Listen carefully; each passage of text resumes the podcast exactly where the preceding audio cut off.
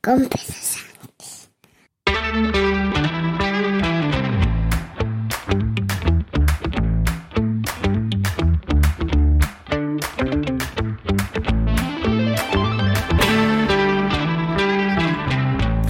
Buenos días, es lunes 15 de mayo de 2023, capítulo 982 de un podcast sobre mis cosas, que en el fondo son las tuyas. Y hoy quiero hablarte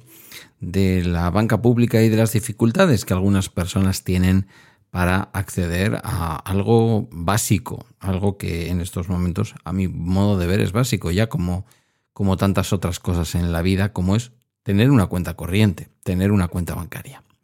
Pero déjame que hoy, 15 de mayo, antes de nada, felicite a mi querido Yoyo, que cumple años, y alguna personita más que posiblemente me esté escuchando y que no voy a mencionar, porque no sé si le apetece que lo mencione o que la mencione, que cumple años también. Felicidades a ambos y que tengamos todos y todas una vida larga y provechosa y feliz, sobre todo feliz. Bueno, dicho lo cual, eh, por razones de trabajo nos encontramos muy a menudo con algunas personas, básicamente personas de origen extranjero, que no pueden acceder fácilmente a la figura de la cuenta eh, bancaria básica. La cuenta bancaria básica, yo creo que alguna vez he hablado por aquí de ello, es una cuenta en la que eh, no se puede meter dinero metálico ni se puede eh, bueno, básicamente no se puede ingresar dinero en metálico. El ingreso del dinero en esa cuenta debe de tener un origen mm, claro y transparente desde el primer céntimo de euro. Em, es más riguroso que el resto de cuentas. El resto de cuentas tú no puedes ir con 30.000 euros en metálico y decir, oiga, ingréseme. Hay unos límites que yo ahora mismo no recuerdo, pero no sé si son 3.000 o cuánto es. El dinero en metálico, no sé si ahora ya bajó incluso a mil o, esto es para los pagos en metálico, no me hagáis caso.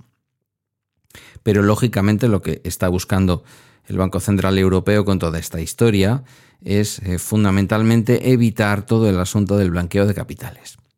Claro, le resulta, como siempre, como decía el refrán mm, bíblico ese de la paja en el ojo ajeno que la viga en el propio, le resulta más fácil eh, establecer orígenes nacionales desde los que es muy difícil conseguir en el espacio económico europeo una cuenta bancaria. Se señalan países como Colombia, como Panamá, como Marruecos, si no recuerdo mal, también está incluido. Sí, está incluido. Eh, Venezuela, mm, bueno, muchos países, muchos países ya de América Latina. Y entonces cuando esas personas vienen a España, lo que se encuentran es que no tienen acceso a una cosa que, insisto, a mí me parece ya un producto básico para la vida, como es una cuenta bancaria. Insisto en que existe esta figura legal de la cuenta bancaria básica y también que este tipo de restricciones no afectan a los ciudadanos de la Unión Europea. Es decir, si viniera un ciudadano francés y quisiera abrir una cuenta en España, no tiene ningún problema. De la misma manera que yo no tuve ningún problema en abrir una cuenta bancaria en un banco alemán, como es eh, Trade Republic, del que ya os hablé en una ocasión. Aquí el problema es que si tu origen nacional presupone que, em, digamos, eres un país, eres nacional de un país que considera el Banco Central Europeo un país de riesgo de blanqueo de capitales, sobre todo en relación al tema de tráfico de personas, tráfico de armas y tráfico de drogas, pues estás pillado.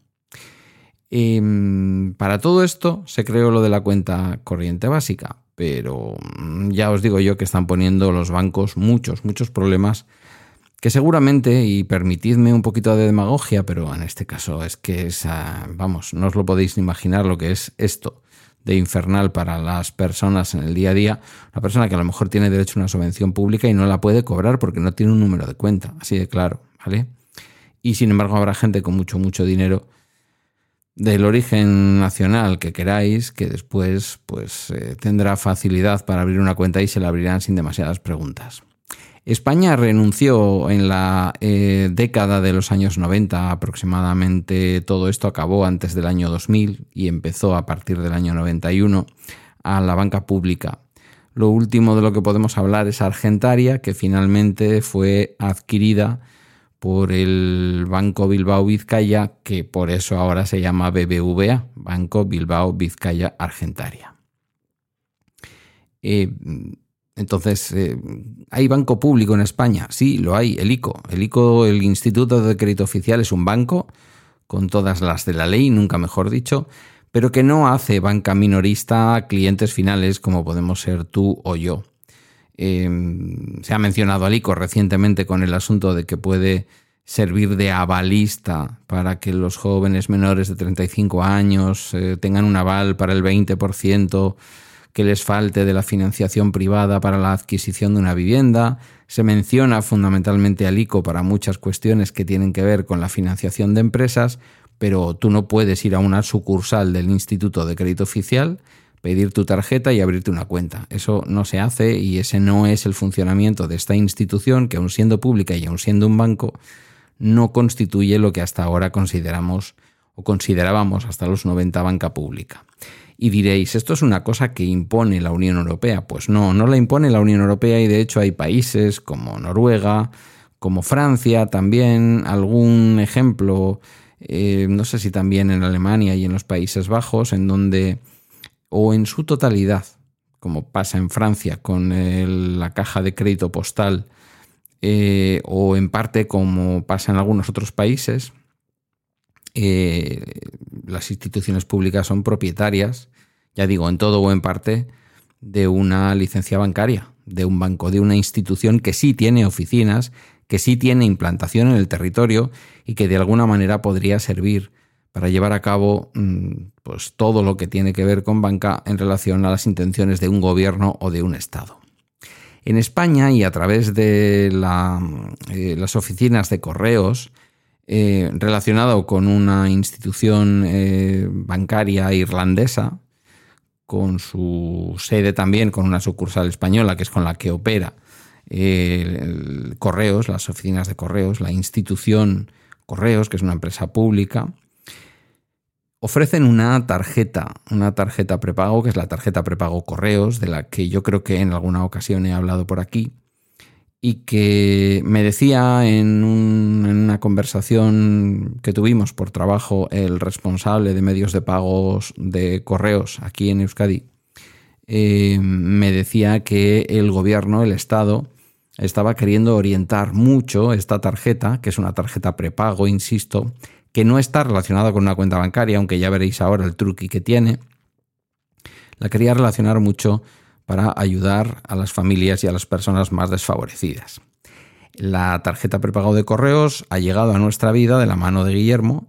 porque es a través de donde ha cobrado Guillermo, bueno, donde ha cobrado no lo tiene ahí prepagado, tiene que ir gastándolo, su bono eh, cultural joven. Que bueno, en fin, ya un día hacemos un episodio sobre el bono cultural joven y su maravilloso éxito y lo fácil que se tramita y lo fácil que se termina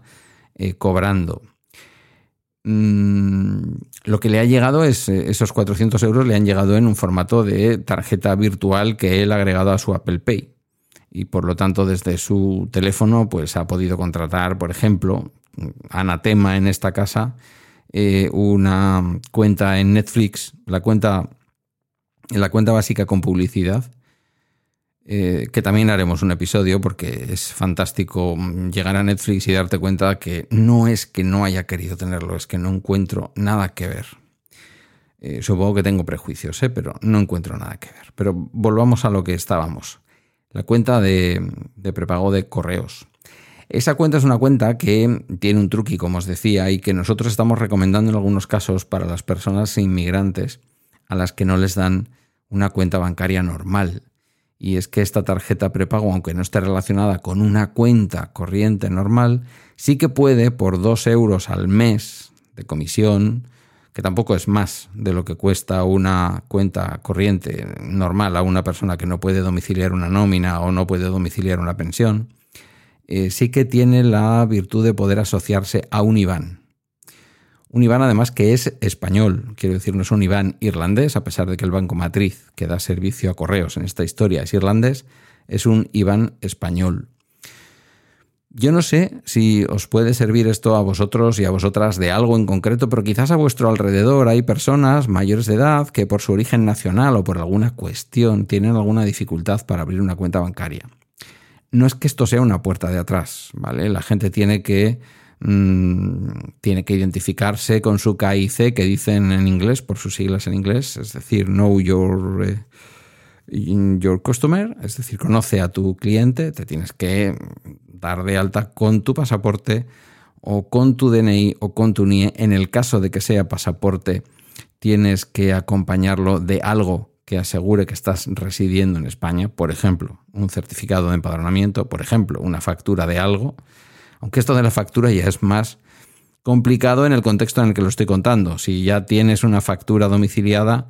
o pagada es porque tienes una cuenta bancaria y aquí lo que estamos intentando es conseguir una cuenta bancaria para alguien a quien un banco tradicional no se lo da.